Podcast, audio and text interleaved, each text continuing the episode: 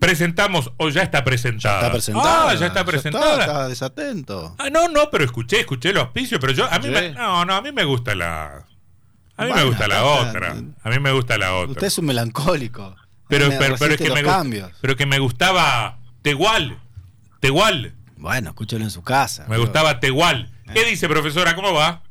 Hola Antonio, buenas tardes, buenas tardes Sebastián, buenas tardes Lucas. Bien, también, como al decir de Sebastián, nostálgica será porque también me gusta de Wall muchísimo. Claro, a mí me gusta Y aparte Tehual. me- Tehual. Me parece, me parece que tiene Mm. la, la, la, la simpatía de, de, de- de abrir el micro y decir, bueno, pensemos en, en cómo mejorar la educación, ¿no? O pensemos en cómo transformarla. Hablando de eso, planteas un tema lindo para hoy que es ¿qué diablos hacemos con el chat LGBT? ¿Es así? No, GTP. Ah, el chat GTP. Ujú. Este, no, ¿qué?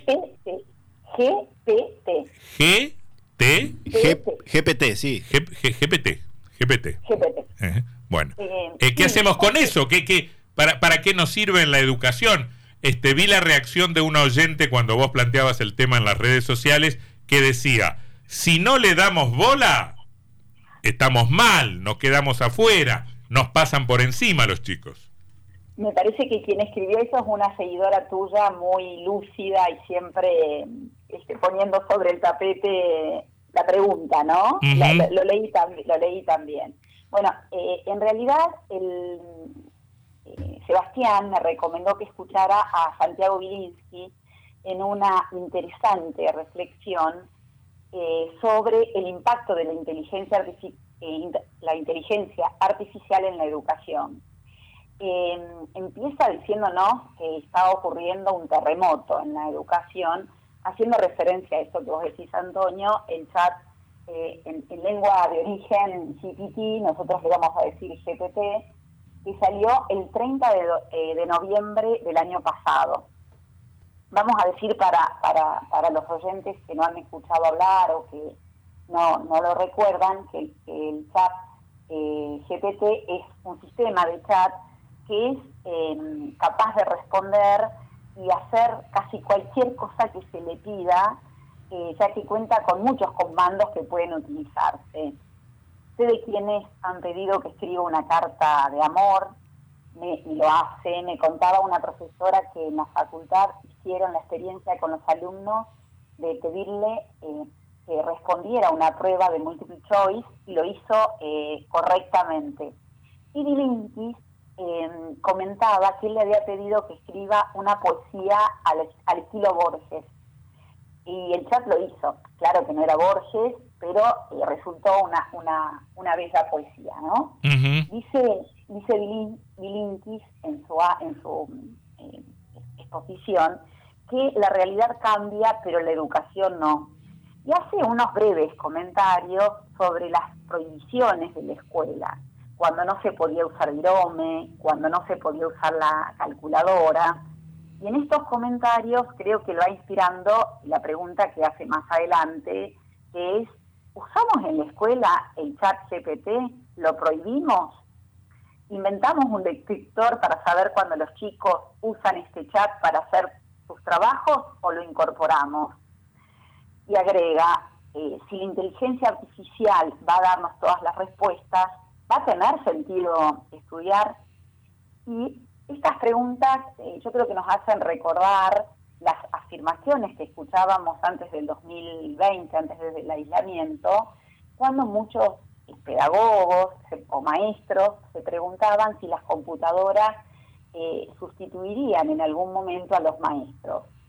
La respuesta con- contundente del- durante el aislamiento fue no, tuvimos la, la verificación día tras día durante la pandemia de la imprescindibilidad de los maestros y de lo útil de las tecnologías para que nuestros estudiantes pudieran sostener la escuela, ¿no? Y cómo la falta de este recurso hizo que tantos se quedaran al margen o, fuera del sistema. Volviendo a, a Milinkis, eh, nosotros hicimos eh, en estos días una encuesta casera a cinco rectores de escuelas de Paraná. Eh, los cinco rectores sabían de lo que estábamos hablando, es decir, conocían el chat. Solamente uno de ellos lo había usado eh, dos rectores lo estaban eh, abordando, lo estaban haciendo eh, preguntas, preguntándose qué hacemos con el chat, con el, con el resto de los profesores, y uno de ellos, una rectora exactamente, está desarrollando una propuesta de trabajo en biología a partir de usar el, el, chat con los estudiantes. Bueno, yo no, yo no, no soy docente, por supuesto, y sé lo que es ese chat seguido de iniciales que no sé cuáles son, pero, pero nunca, nunca lo usé tampoco. Eh, es divertido. Eh, hacerlo, no sé, a mí como juego me parece eh, divertido, digamos, ¿no?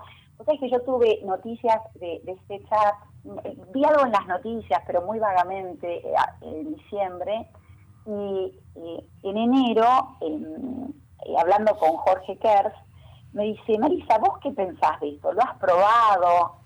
le digo, la verdad que no, no, no, no tengo no tengo muchas noticias sobre eso. Me dice, probalo, dice, porque, y él dice, ¿qué vamos a hacer con la escuela secundaria?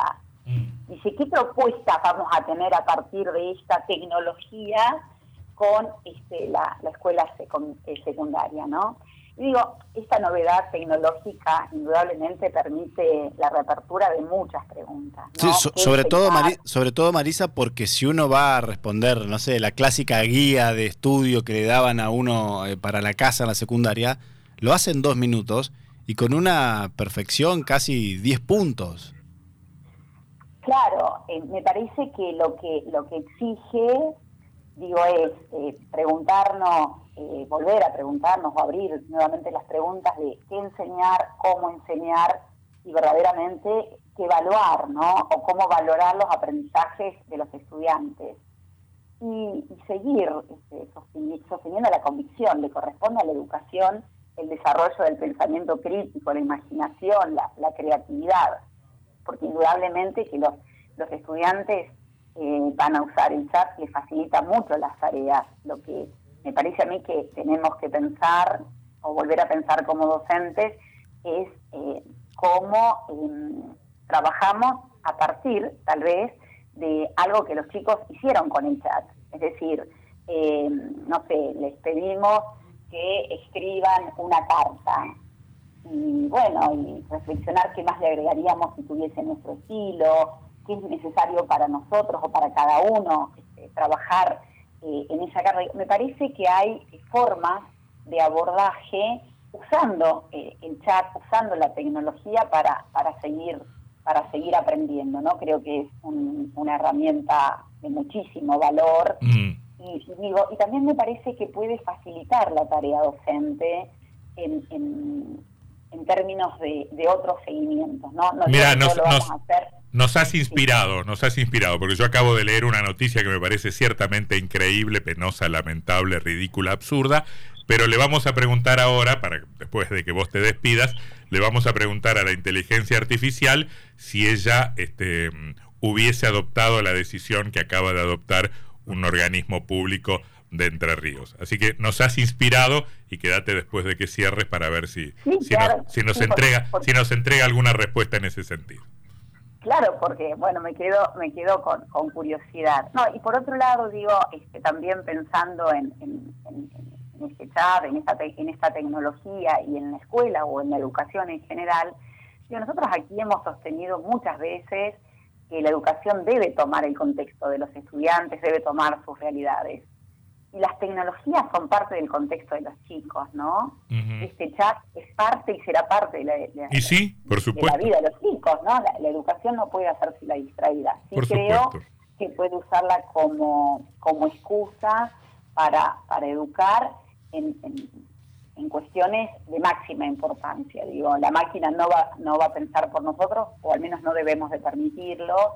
Eh, la imaginación va a ser siempre valiosa para, para los sujetos y la creatividad también. Es decir, en esto la escuela sigue teniendo un lugar eh, indelegable, ¿no?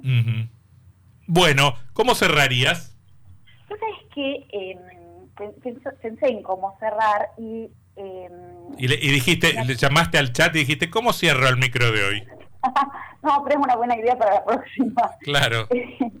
Eh, no, en el, en, el, libro La pedagogía de la, de la, autonomía de Paulo Freire, que nosotros hemos comentado en otras oportunidades, eh, Paulo Freire dice, enseñar exige disponibilidad para el diálogo.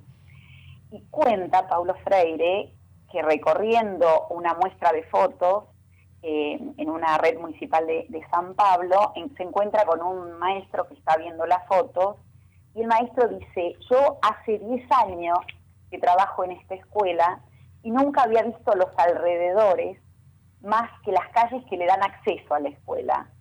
Ahora, dice el maestro, al ver esta exposición de fotografías que nos revelan un poco de su contexto, me convenzo de cuán precaria debe haber sido mi tarea formadora durante todos estos años. Mm.